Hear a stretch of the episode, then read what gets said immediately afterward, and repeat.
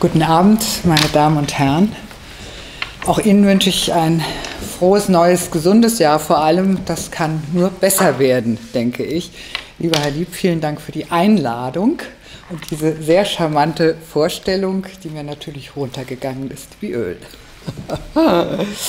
so, äh, auf Washington werde ich auch noch äh, nachher gleich äh, ein paar Worte äh, zu sagen haben, aber möchte äh, erst einmal äh, einen kurzen Blick auf unsere uns alle begleitende, seit Monaten begleitende Corona-Lage werfen. Alles Hysterie hörte man noch vor wenigen Wochen ziemlich häufig. Nicht nur auf den Demonstrationen der Querdenker, wo sich die Kritiker der staatlichen Maßnahmen gegen die Corona-Seuche versammelten. Ihr Spektrum reichte von ganz links bis ganz rechts. Es demonstrierten immer wieder Verschwörungstheoretiker, ebenso wie Esoteriker und Impfgegner, aber eben auch besorgte Bürger, die der Einschränkung ihres Alltags und ihres Berufslebens aufgrund der Verordnung überdrüssig geworden waren.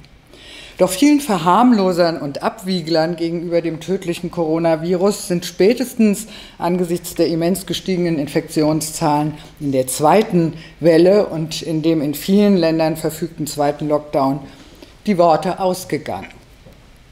Die staatlich administrativ verfügten rigiden Maßnahmen zur Bekämpfung der weltweiten Seuche flankieren eine Krise, wie sie die westlichen Demokratien seit Ende des Zweiten Weltkriegs nicht erlebt hatten und deren Folgen völlig ungewiss sind, ökonomisch, politisch, gesellschaftlich und die Zukunft der EU betreffend. Es ist der größte Stresstest, den die liberalen Gesellschaften seit 1955, seit 1945 zu bestehen haben.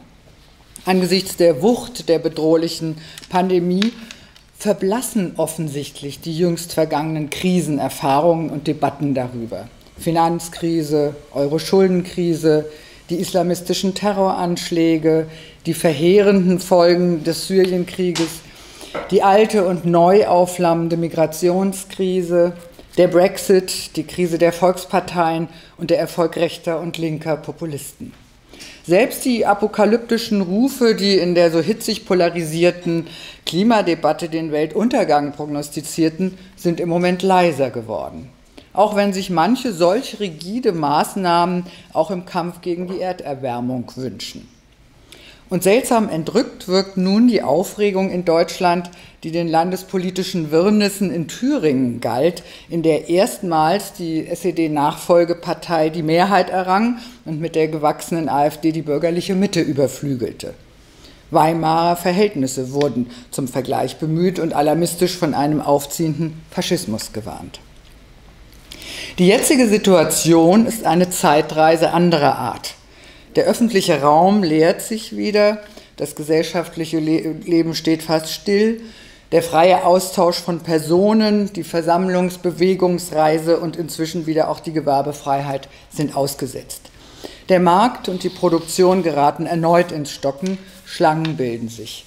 So lebte es sich in der geschlossenen Gesellschaft hinter dem eisernen Vorhang vor 1989 in den kommunistischen Diktaturen. Viele erfahren erstmals in ihrem Leben solch drakonische Einschränkungen ihres Lebensstils und ihrer individuellen Freiheit und feiern trotzdem ihre Partys und Familienfeste eifrig unter Missachtung der Hygieneregeln weiter. Auch wenn sie sich auf, dabei auf die Freiheit berufen, handeln sie doch im Kern asozial, nehmen die Schädigung anderer in Kauf und gefährden die körperliche Unversehrtheit und verbliebene Freiheit ihrer Mitmenschen. Aus Rücksicht auf diese liebgewonnenen Freiheiten reagierten Politiker und Ordnungskräfte in der ersten Welle anfangs viel zu zögerlich auf die Pandemie. Inzwischen scheint sich endlich die Einsicht durchgesetzt zu haben, dass unsere Freiheiten und unser Lebensstil den anspruchsvollsten, den wir je hatten, nur zu halten sind, wenn wir in außergewöhnlichen Situationen zum Schutz der Gesundheit und des Gemeinwohls bereit sind, auf die Ausübung dieser verfassten Freiheitsrechte temporär und teilweise zu verzichten. Auch wenn, wenn uns dies in immense Ambivalenzkonflikte stürzt. Freiheit versus Sicherheit, das Grundrecht auf Leben, Gesundheit und körperliche Unversehrtheit versus eine für alle zugleich lebensnotwendigen funktionierenden Wirtschaft oder die Konfliktlinien zwischen notwendiger Digitalisierung, Privatsphäre und Datenschutz. Die Einschränkung der Freiheitsrechte kann natürlich nur zeitlich begrenzt stattfinden. Doch die Ungewissheit über den Verlauf der Corona-Krise und den Erfolg der Gegenstrategien lässt den Zeitraum, Zeitrahmen nicht präzise bestimmen. Wir müssen uns von der Illusion der Gewissheit verabschieden. Wir beobachten gerade, wie sich die Wissenschaft, aber auch die Politik in der Bekämpfung der Epidemie in Versuch und Irrtum Lösungen nähert, andere verwirft, angetrieben von Fortschritten und in Kaufnahme von Rückschritten. So wie es keine absolute Wahrheit gibt, so gibt es auch keine absolute Gewissheit. Staatliche Schutzmaßnahmen und Sanktionen, die angestoßen von medizinischer Fachkompetenz fast ausnahmslos die Volksgesundheit im Blick haben, werden indes nicht ausreichen. Wir beobachten einen immensen Paternalisierungsschub. Man kann eine Gesellschaft nicht dauerhaft stillstellen, selbst wenn das staatlich-politische Krisenmanagement von der Mehrheit der Bevölkerung bis jetzt akzeptiert wird, obwohl gravierende Fehler gemacht worden sind.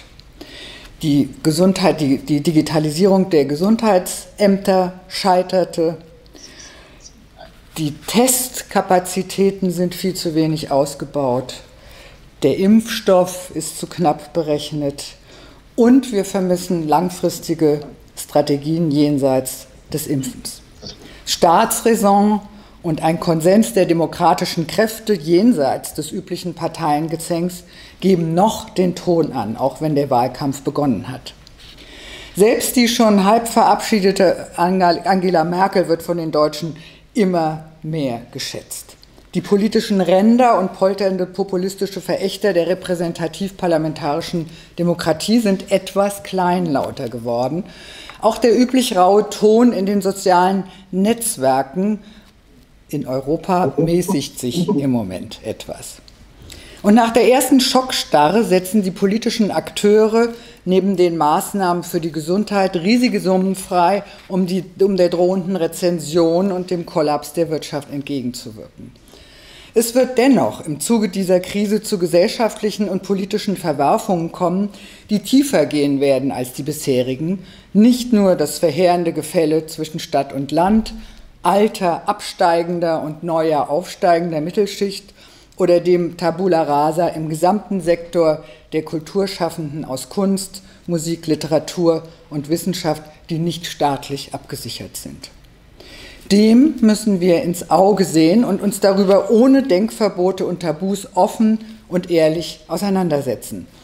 Auch wenn die Corona-Krise im Moment noch alte gesellschaftliche und politische Konfliktlinien scheinbar eingefroren hält, werden sie noch vor dem Ende der Krise wieder hervortreten. Im Ausnahmezustand tritt der Streit zwar zurück, aber ohne ihn gibt es keinen Wettbewerb der Ideen und kein produktives Ringen um die besten Lösungen.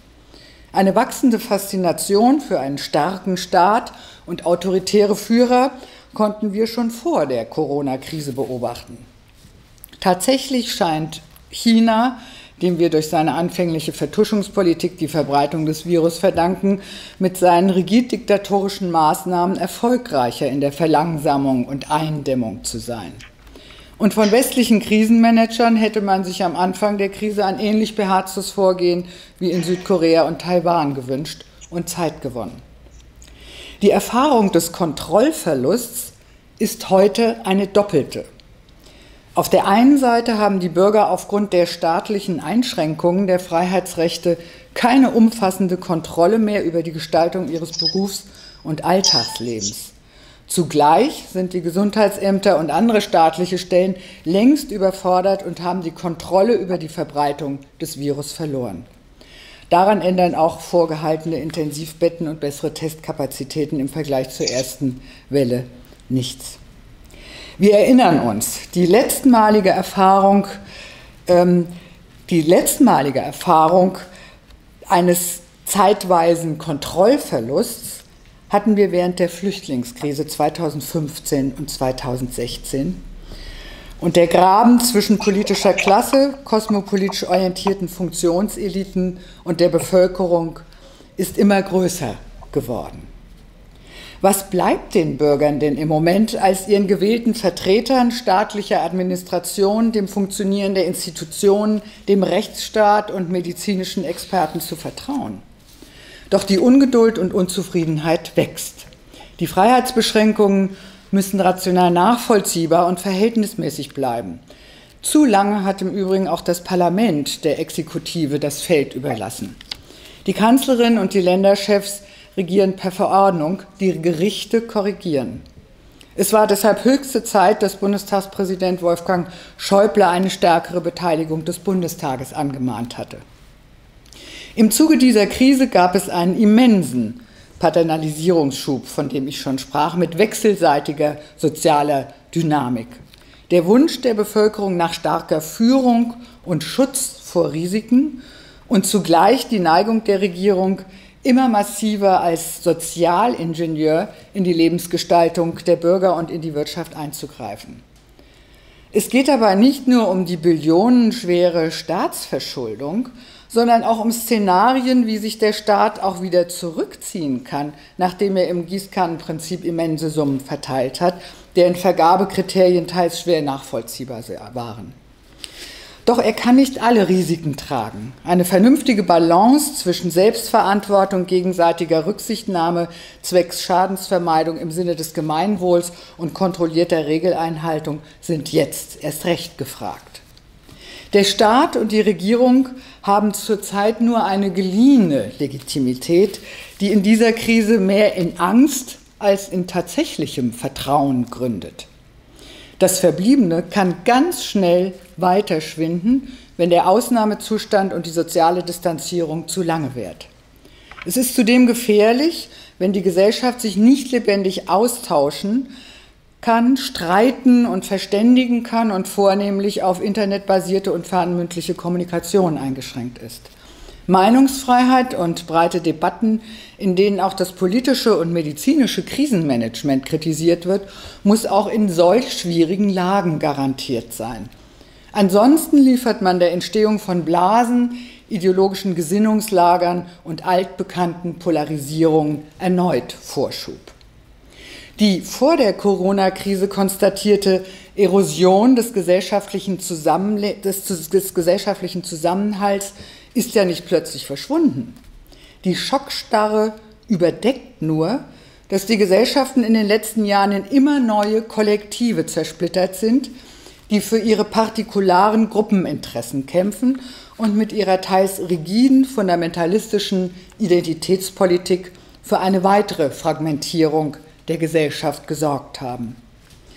Wir beobachten heute Polarisierungsprozesse auf unterschiedlichen Ebenen. Sie zeigen sich in sozialen Spaltungen unterschiedlicher gesellschaftlicher Gruppen. Sie prägen Debatten und fördern eine dichotome politische und ideologische Lagerbildung. Ganz besonders extrem sehen wir das seit Jahren in den USA. Das Land bleibt auch nach dem knappen Sieg Bidens tief gespalten.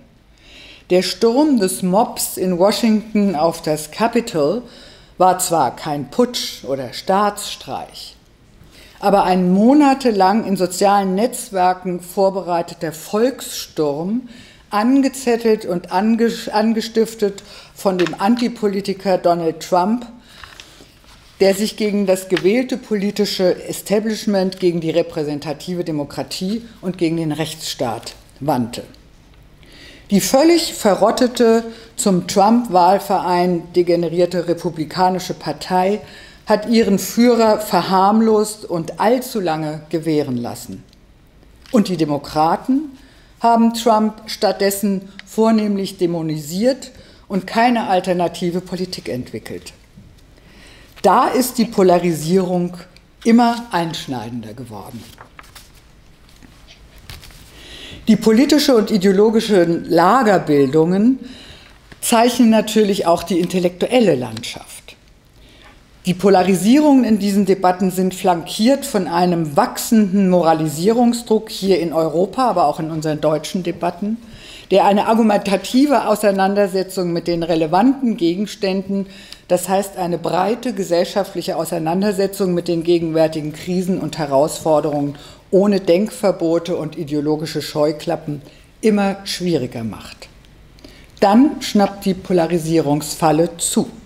Sie greift so erbarmungslos, weil sie bei den Kontrahenten den Wunsch nach Eindeutigkeit, Reinheit der Position und Leugnung von Ambivalenzen gegenseitig befeuert. Aus Gegnern werden Feinde. Die Gesellschaften in Europa und in den USA zersplittern seit einigen Jahren in immer neue Kollektive und kämpfen mit ihrer teils fundamentalistischen Identitätspolitik für eine weitere Fragmentierung der Gesellschaft. Was ist eigentlich los im freiheitlichen Westen, wenn Bilder in öffentlichen Museen entfernt werden, weil sich eine gesellschaftliche Gruppe beleidigt fühlt oder beleidigt fühlen konnte? Viele waren schockiert, als die Manchester Art Gallery bereits 2018 ein Bild des englischen Malers John William Waterhouse von 1896 abhängte. Die Kuratorium Clara Galloway begründete ihre Aktion damit, es sei nicht mehr länger hinzunehmen, wie der weibliche Körper entweder als passives dekoratives Element oder als femme fatale dargestellt würde. Auch in New York wurde heftig darüber debattiert, im Metropolitan Museum das, das Gemälde von Balthus Therese träumend aufgrund ähnlicher Vorbehalte abzuhängen. 2017, wir erinnern uns, war die Forderung der Studierenden nach Tilgung eines Gedichtes von Eugen Gomringer von 1753 wegen Sexismus an der Gebäudefassade der Berliner Alice Salomon Hochschule Gegenstand einer Debatte über Kunstfreiheit und verletzte Gefühle. Die Hochschulleitung kam den protestierenden Studenten entgegen. In Zukunft wechseln sich gendergerechte Gedichte an der Fassade ab. Historische Bücher werden umgeschrieben, weil das Wort Negerkönig anstößig ist. Oder alte und neue Filme werden zensiert, weil darin zu heftig geraucht wurde oder ein Schauspieler früher sexuell übergriffig geworden war.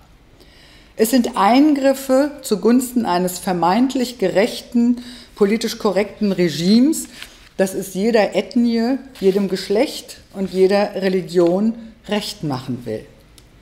Der Wunsch nach Eindeutigkeit und Einheitlichkeit, nach Reinheit und Reinigung hat sich in unterschiedlichen gesellschaftlichen Feldern ausgebreitet. Schutz vor der ungewissen Zukunft soll das wärmende, identitätsstiftende Kollektiv bieten, in das man eintauchen kann, um den Anforderungen der bösen, kalten Welt zu trotzen und zugleich jede Ambivalenz und jeden Konflikt zu vermeiden.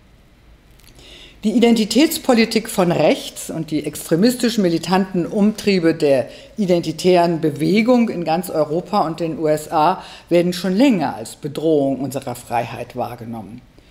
Sie favorisieren einen Kollektivismus, der sein Heil in der ethnischen Homogenität der Volksgemeinschaft sieht.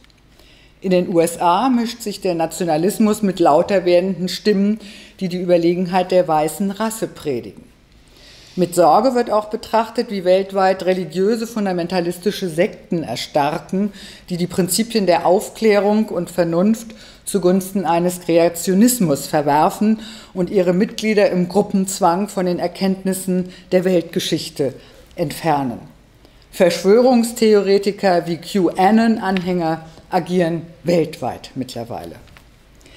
Auch der Gefahr, die vom identitären politischen Islam ausgeht, sieht man nach langwährender Verharmlosung und dem Schock über die Enthauptung des französischen Lehrers Samuel Paty vor einigen Wochen nun genauer ins Auge. Auch wenn viele Linke die Kritik am Islam mit dem Vorwurf des Rassismus und der Islamophobie verhindern wollen, weil sie darin noch immer die Religion der Armen und Unterdrückten sehen. Inzwischen hat sich auch eine Identitätspolitik von links an den Hochschulen und im Kulturbetrieb in den USA ebenso wie in Europa etabliert und sogar Platz im gesellschaftlichen Mainstream gefunden. Sie stellten mit ihrem Kollektivismus ebenso wie die Identitätspolitik der Rechten und der identitäre Islam die universalistischen Prinzipien der Aufklärung in Frage und ist im Kern antiliberal. Wir haben alle die Bilder in Erinnerung, die im Zuge der weltweiten Bewegung Black Lives Matter lautstark gegen Rassismus, Kapitalismus und Kolonialschuld demonstriert und Denkmäler gestürzt wurden. Dieser antirassistische Furor erinnert in seiner Rigidität an den Tugendterror der Jakobiner in der Französischen Revolution, die mit allem Alten brechen und das Vergangene radikal ausmerzen wollten. Bereits seit einigen Jahren tobt dieser Kulturkampf, der immer aberwitzigere Züge annimmt. Doch der Protest ist längst aus dem Ruder gelaufen und favorisiert besonders im akademischen und kulturellen Feld Forderungen, die am Fundament und Selbstverständnis unserer freiheitlichen Ordnung rütteln. Sie knüpfen an ideologische Prämissen an, die schon länger die Selbstzweifel an der Erfolgsgeschichte unserer Zivilisation schürten und teils in einen westlichen Selbsthass mündeten. Er ist nicht nur rechten und linken Rändern eigen, sondern zunehmend in Universitäten, Redaktionsstuben und Kulturinstitutionen beheimatet. Nicht nur Denkmäler werden gestürzt, sondern Curricula umgeschrieben, Ideengeschichte gesäubert und neue normative Ordnungen durchgesetzt. Stichwort Intersektionalität, nämlich die Überschneidung und Gleichzeitigkeit von verschiedenen Diskriminierungskategorien, zum Beispiel antimuslimischer Rassismus, Antifeminismus und Homophobie, Transphobie, Critical Whiteness. Das sind alles Stichworte, die in dieser Debatte fallen und die aufräumen wollen mit dem alten Kanon der weißen Geschichtsschreibung. Weißsein wird als Privileg kritisiert und ist mit historischer Schuld beladen, so der Vorwurf. Deshalb ist vom strukturellen Rassismus heute die Rede. Und die Cancel Culture, von der wir alle nun lautstark gehört haben, die bestimmte Texte tilgen möchte, bestimmte Denkmäler stürzen möchte, Wörter wegstreichen möchte, die beobachten wir inzwischen allenthalben. Inzwischen steht auch schon der Aufklärer Immanuel Kant wegen Rassismus am Pranger, weil er in seinen Frühschriften wie andere seiner Zeitgenossen die weiße Race als vollkommenste der Menschheit ansah. Eine Kritik der weißen Vernunft wird deshalb angemahnt. Doch dem späteren Kant verdanken wir gerade die wegweisende Definition von Mündigkeit und die Entfaltung dessen, was die Würde des Einzelmenschen ausmacht. Erschreckend ist zudem die Rigidität und Wut, die den Wunsch nach Reinigung begleiten. Sprache, Geschichte, Bücher, Plätze, Erinnerungen sollen von allem Bösen gesäubert werden. Das ursprüngliche Ansinnen ist inzwischen totalitär geworden. Der Respekt vor Vernunft und überzeugenden Argumenten, vor faktenbasiertem Wissen, Forschen und Berichten schwindet rapide. Dahingegen wird die Komplexität der Welt auf ganz einfache Muster heruntergebrochen, Ambivalenzen ausgeblendet. Auf der rechten Seite genauso wie auf der linken Seite. Der antiplurale Wunsch nach Eindeutigkeit erstickt jegliche Debatte. An den Hochschulen geraten Meinungs- und Wissenschaftsfreiheit als substanzielle Errungenschaften der Aufklärung und Kernelemente der liberalen Demokratie immer mehr unter Druck. Das ergebnisoffene Streben nach Erkenntnis mittels der Kraft des Arguments trotz unterschiedlicher Prämissen werden auch im akademischen Betrieb immer schwieriger. Hier, wie auch im gesellschaftlichen Diskurs, wird eine sachlich fachgerechte Auseinandersetzung zunehmend von Moralisierung und Empörung überlagert. Es begann im Zuge der neuen sozialen Bewegungen seit den 1970er Jahren durchaus anfangs emanzipatorisch. Völlig zu Recht schlossen sich Frauen und soziale Minderheiten zusammen, um für ihre Rechte einzutreten. Sie machten auf historische und aktuell bestehende Diskriminierungen aufmerksam und begehrten gegen Sexismus und Rassismus auf. Doch Zug um Zug breitete sich mit dem Lob der kulturellen Vielfalt und Differenz ein ideologisch gewordener Multikulturalismus aus, der die freiheitlichen Errungenschaften der westlich-europäischen Zivilisation zunehmend relativierte. Immer neue soziale Gruppen, die sich als Opfer von Ungerechtigkeit und gesellschaftlicher Benachteiligung verstanden, entwickelten ihre jeweils unterschiedlichen Opfernarrative und forderten besondere Rechte für sich. Eine regelrechte Opferkonkurrenz entstand. Wer wurde und wird am schlechtesten von der Mehrheitsgesellschaft behandelt und darf am meisten verlangen? Ihr jeweiliger Bezugspunkt ist eine kollektive Identität, die abgeleitet wird aus realer oder vermeintlicher Benachteiligung, gemeinsamer Leiterfahrung, Unterdrückung oder Verfolgung, die teils Jahrhunderte zurückliegen. Frauen, sexuelle Minderheiten, die LGBT-Community, Migranten, ethnische und religiöse Minderheiten. Es geht dabei um Wiedergutmachung und Kompensation erfahrenen Leids und um die Gewinnung sozialer und kultureller Wertschätzung. Verlangt wird die Gleichbehandlung und die Einführung von Quoten. Entstanden ist daraus über die Jahrhunderte, über die, entstanden ist daraus über die Jahrzehnte eine ausgeprägte Identitätspolitik, die ganz ausdrücklich kollektive religiöse, kulturelle, sexuelle und ethnische Zugehörigkeiten ins Zentrum stellt. Nicht für Individuen werden Rechte eingefordert, sondern für die jeweiligen Opferkollektive, die alle als partikulare Einheiten gleichrangig behandelt werden wollen. Immer mehr Sonderrechte werden inzwischen beansprucht, um die bisherige gesellschaftliche und historische Benachteiligung zu kompensieren. Aus den ehemals emanzipatorischen Bestrebungen sind identitäre Communities entstanden, die ihre Anliegen ideologisiert haben und einen lautstarken moralisierenden Feldzug gegen die sogenannte Mehrheitsgesellschaft führen. Sie treiben damit Polarisierungen voran, die den Zusammenhalt der Gesellschaft, der seit Jahren bröckelt, weiter schwächen.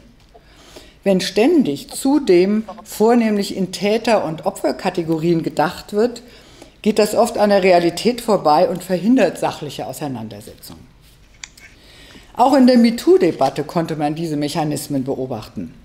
Wenn Frauen in westlich-demokratischen Gesellschaften immer noch vor allem als Opfer gesehen werden, gar die friedfertigeren und besseren Menschen seien aufgrund ihrer Gebärfähigkeit und Männer als die historischen und aktuellen Täter und potenziellen Vergewaltiger, so ist dies nicht nur unterkomplex, sondern zutiefst biologistisch. Es gab in den letzten Jahrzehnten viele Fortschritte auf dem Feld der Gleichberechtigung, auch wenn noch viel zu tun bleibt. Und die Geschlechterverhältnisse bleiben leider komplizierter, als die MeToo-Debatte suggerieren wollte, auch wenn sie wichtige Anstöße geliefert und das lange währende Schweigen über sexuelle Übergriffigkeiten und Missbrauch aufgebrochen hat. Generell lassen sich auch die Verhältnisse zwischen sozialen und religiösen Minderheiten und der Mehrheitsgesellschaft nicht auf eine primitive Opfer-Täter, auf ein primitives Opfer-Täter-Muster herunterbrechen. Betroffenheitskult und damit verbundene Moralisierung trüben vielmehr den Blick auf tatsächliche Gerechtigkeitslücken und leugnen Ambivalenzen, die allen sozialen Dynamiken ja eigen sind. Auch die Wissenschaftsfreiheit gerät immer stärker unter Druck, unter Druck, wenn Rede-, Denk- und Diskussionsverbote propagiert werden und Triggeralarm gegeben wird, weil Studierende durch Mikroaggressionen aufgrund schwer verdaulicher Lehrinhalte und harter Fakten vermeintlich traumatisiert werden könnten. Trigger bedeutet all das, was Menschen, die einer nicht dominanten Gruppe angehören, möglicherweise verstören könnte und kommt ursprünglich aus der Traumaforschung. Der britische Historiker Niall Ferguson, der viele Jahre an angelsächsischen Eliteuniversitäten lehrte, beobachtet, dass Studenten zunehmend ängstlicher werden, weil sie womöglich mit unliebsamen Ideen konfrontiert werden könnten. Studenten seien zu Schneeflocken geworden, die man vor vermeintlich gefährlichen Gedanken beschützen müsse. Als potenziell verstörende Lektüre wird zum Beispiel, wurde zum Beispiel an einer Universität in Großbritannien die Arbeit mit Passagen aus der Bibel abgelehnt. An der Frankfurter Johann Wolfgang Goethe Universität wurde 2017 der Vorsitzende der deutschen Polizeigewerkschaft Rainer Wendt in einer Vortragsreihe zum Thema Migration und Integration wieder ausgeladen, weil Tumulte befürchtet wurden. Einer der Professoren, die den Protest organisiert und die Ausladung von Wendt verlangt hatten, führte unter großem Beifall in einer öffentlichen Diskussion an der Universität über Meinungsfreiheit an, er sehe sich und vor allem die Studierenden außerstande und überfordert, mit einem Rassisten zu debattieren. Aber ist nicht die Universität gerade der Ort, wo Studierende das Argumentieren und Debattieren mit Andersdenkenden lernen müssen als zukünftige gesellschaftliche Leistungsträger? Einen ähnlichen Furor löste 2019 die Konferenz Das islamische Kopftuch, Symbol der Würde oder Unterdrückung aus. Eine Studentengruppe versuchte vorab mit Beschimpfungen und Drohungen in sozialen Netzwerken die Konferenz zu verhindern und verlangte die Absetzung der Professorin, die die Konferenz auf den Weg gebracht hatte. Inzwischen können wir im akademischen Feld eine beunruhigende Politisierung vor allem der Sozial- und Geisteswissenschaften beobachten. Wer sich nicht an den neuen Kanon hält oder ihm widerspricht, wird schnell des Rassismus und Sexismus geziehen. In militanter Manier, begleitet von Shitstorms aus der Anonymität des Internets heraus, gehen Studierende immer wieder gegen unliebsame Professoren vor, wie schon mehrfach an Berliner Universitäten geschehen. Auch an den französischen Universitäten findet ein regelrechter Kulturkampf um die politische Hegemonie statt. Der sogenannte Dekolonialismus hervorgegangen aus den postkolonialen Studien, setzt sich allenthalben durch. Es handelt sich um die gleiche linke Identitätspolitik wie in den USA oder auch bei uns. Diese linke Identitätspolitik ist die Spätfolge eines philosophisch und soziologisch propagierten Multikulturalismus und Kommunitarismus. Auch Elemente des französischen Poststrukturalismus und Dekonstruktivismus und einer daraus abgeleiteten Politik der Differenz begünstigen diese Tendenzen. Die praktische Umsetzung dieses Ansatzes an den amerikanisch-kanadischen und später auch europäischen Hochschulen war die sogenannte Affirmative Action. Sie wollte proaktiv benachteiligte Minderheiten fördern. Zuerst wurde ihre Selbstorganisation unterstützt und dann etablierte sich zunehmend eine Forschung über kollektive Identitäten, die sich aus Geschlecht, Ethnie und Religion ableiten. Inzwischen ist diese Politik weitgehend durchgesetzt. Im Zentrum steht das Kollektiv, seine leidvolle Geschichte der Unterdrückung und seine vorgebliche kulturelle Essenz, auch kultureller Essentialismus genannt. Es läuft der Wertschätzung des Individuums jenseits von Geschlecht, jenseits von Ethnie und Religion sukzessive den Rang ab. Also ein Paradigmenwechsel, der es in sich hat und weit über den Diversitäts- und Opferdiskurs an den Hochschulen hinausreicht, sondern unsere gesellschaftlichen Debatten zunehmend bestimmt.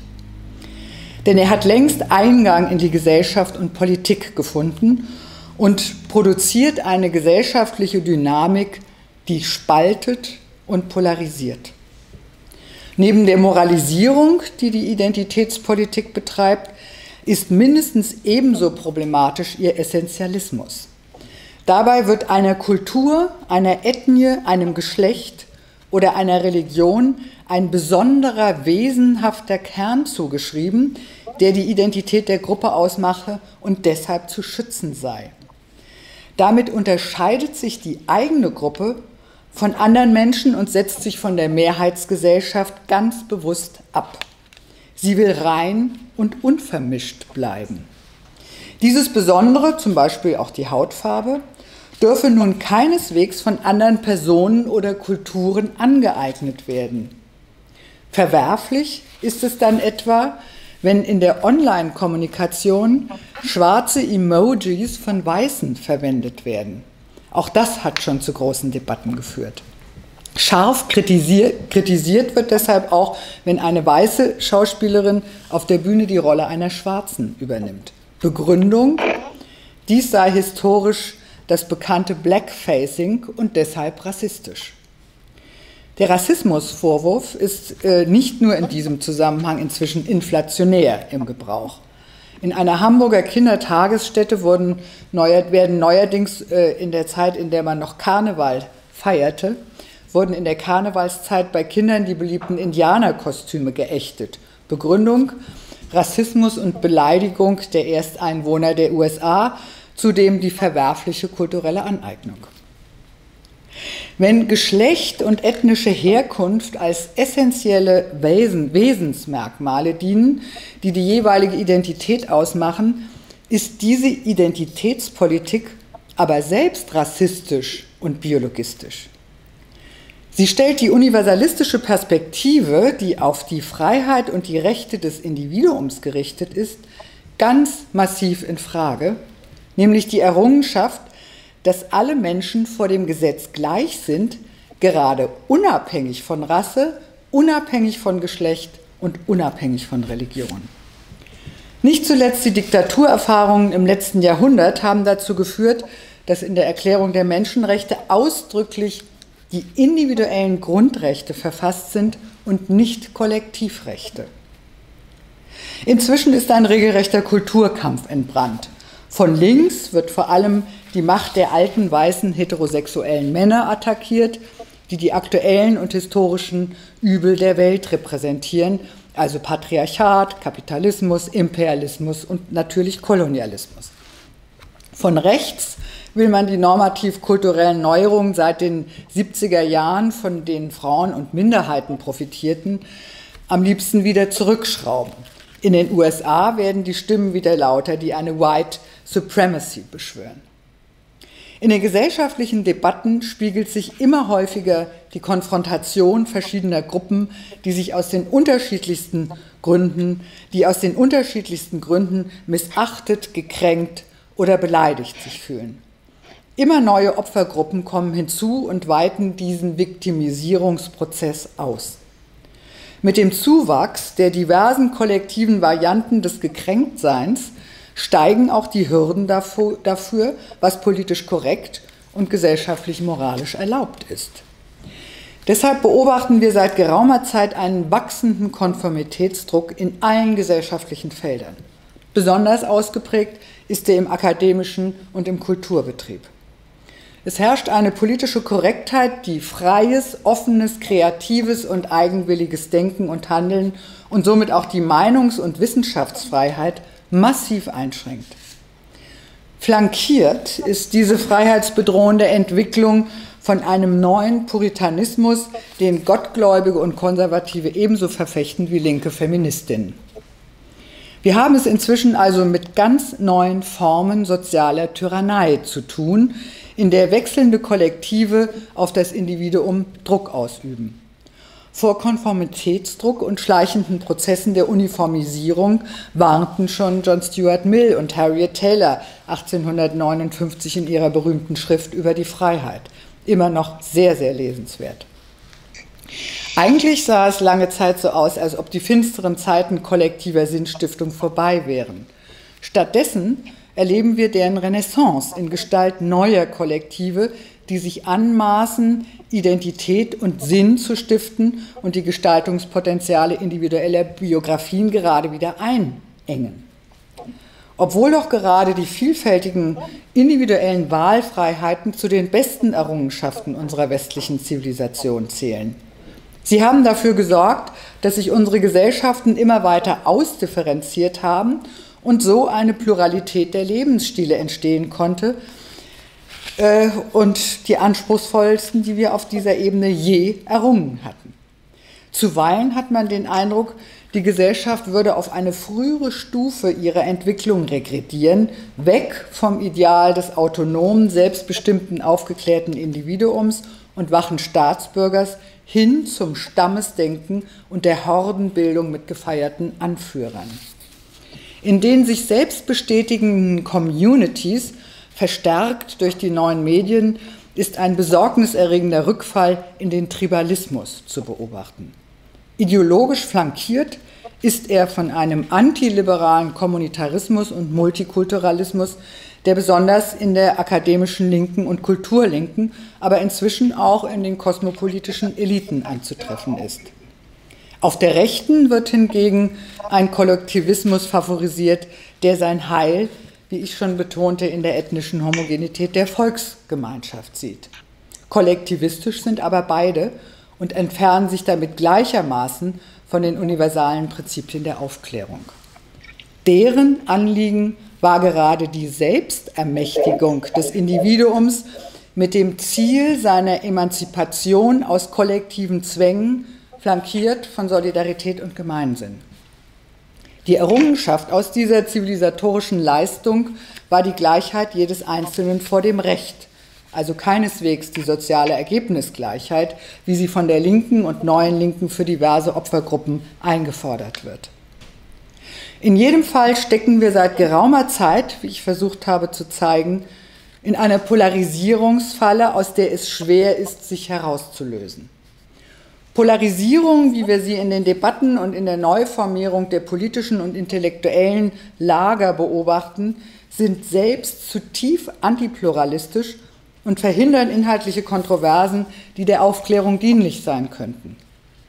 Paradigmatisch für diese Polarisierungen sind die Identitätspolitiken auf der rechten wie auf der linken Seite, die sich in einem regelrechten Kulturkampf immer weiter gegenseitig befeuern. Gefährlich nicht nur für den gesellschaftlichen Zusammenhalt, sondern auch für die Demokratie sind sie geworden, weil sie inzwischen extrem moralisch und ideologisch aufgeladen sind.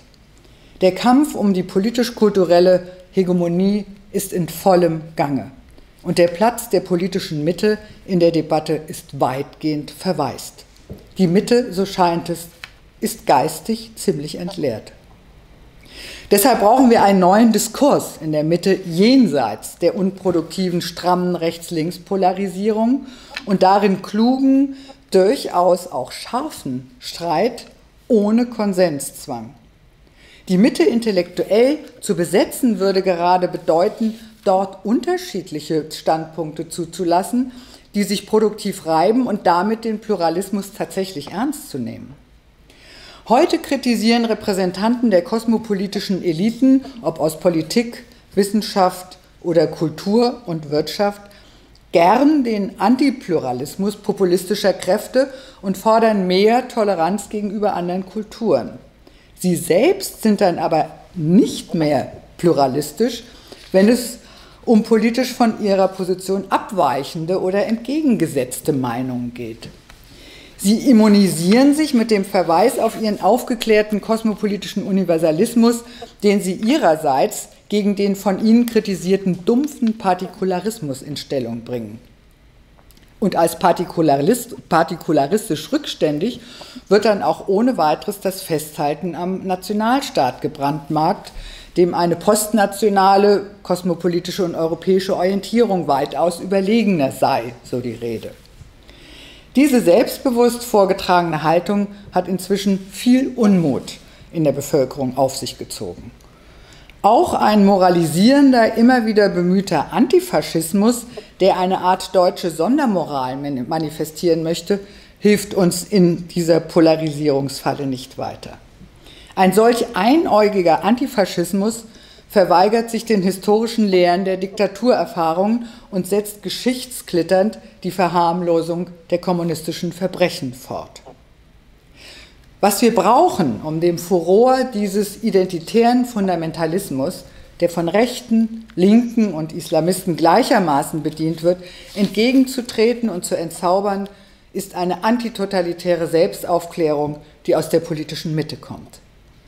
Wir brauchen eine lebendige, geistreiche Mitte, um die Freiheit zu verteidigen gegenüber diesem alten und diesem neuen identitären Kollektivismus. Das ist die Lehre aus den Totalitarismen des letzten Jahrhunderts und öffnet den Blick auf die Gefahren der neuen, die im religiösen, kulturalistischen, ethnischen oder autoritativen Gewand daherkommen. Wir müssen uns ernsthafte Sorgen um die Freiheit der Meinung in den gesellschaftlichen Debatten machen. um die Verengung des Mainstreams, aber auch um die Freiheit der Wissenschaft an den Universitäten. Wenn sich dort zunehmend Denk- und Redeverbote breit machen, ein Klima der Einschüchterung und des Konformismus entsteht, hat dies weitreichende Folgen. Denn die zukünftigen Studienabgänger, dergestalt ausgebildet und intellektuell sozialisiert, sind doch die zukünftigen Leistungsträger in unserer Gesellschaft. Es ist also allerhöchste Zeit, die Prinzipien der Aufklärung im Bildungsauftrag wieder ernst zu nehmen, an der Schule ebenso wie an der Universität. Eine Rückbesinnung auf die, Humboldtsche Bildungs auf die Humboldtschen Bildungsideale, nämlich Bildung zur Persönlichkeit, die Befähigung zur Urteilskraft, Differenzkompetenz, Ambiguitätssensibilität und Ambivalenztoleranz. All dies kann nur in freier Debatte ohne Tabus und Denkverbote erworben werden. Nur in der Pluralität der Meinungen, die im zivilisierten Streit aufeinandertreffen, sind festgefügte Gesinnungslager aufzubrechen, kommt der Wettbewerb der Ideen wieder in Gang. Nur so wird uns gelingen, Polarisierung aufzulösen und ernsthaft den gesellschaftlichen Zusammenhalt zu suchen. Ich danke Ihnen für Ihre Aufmerksamkeit.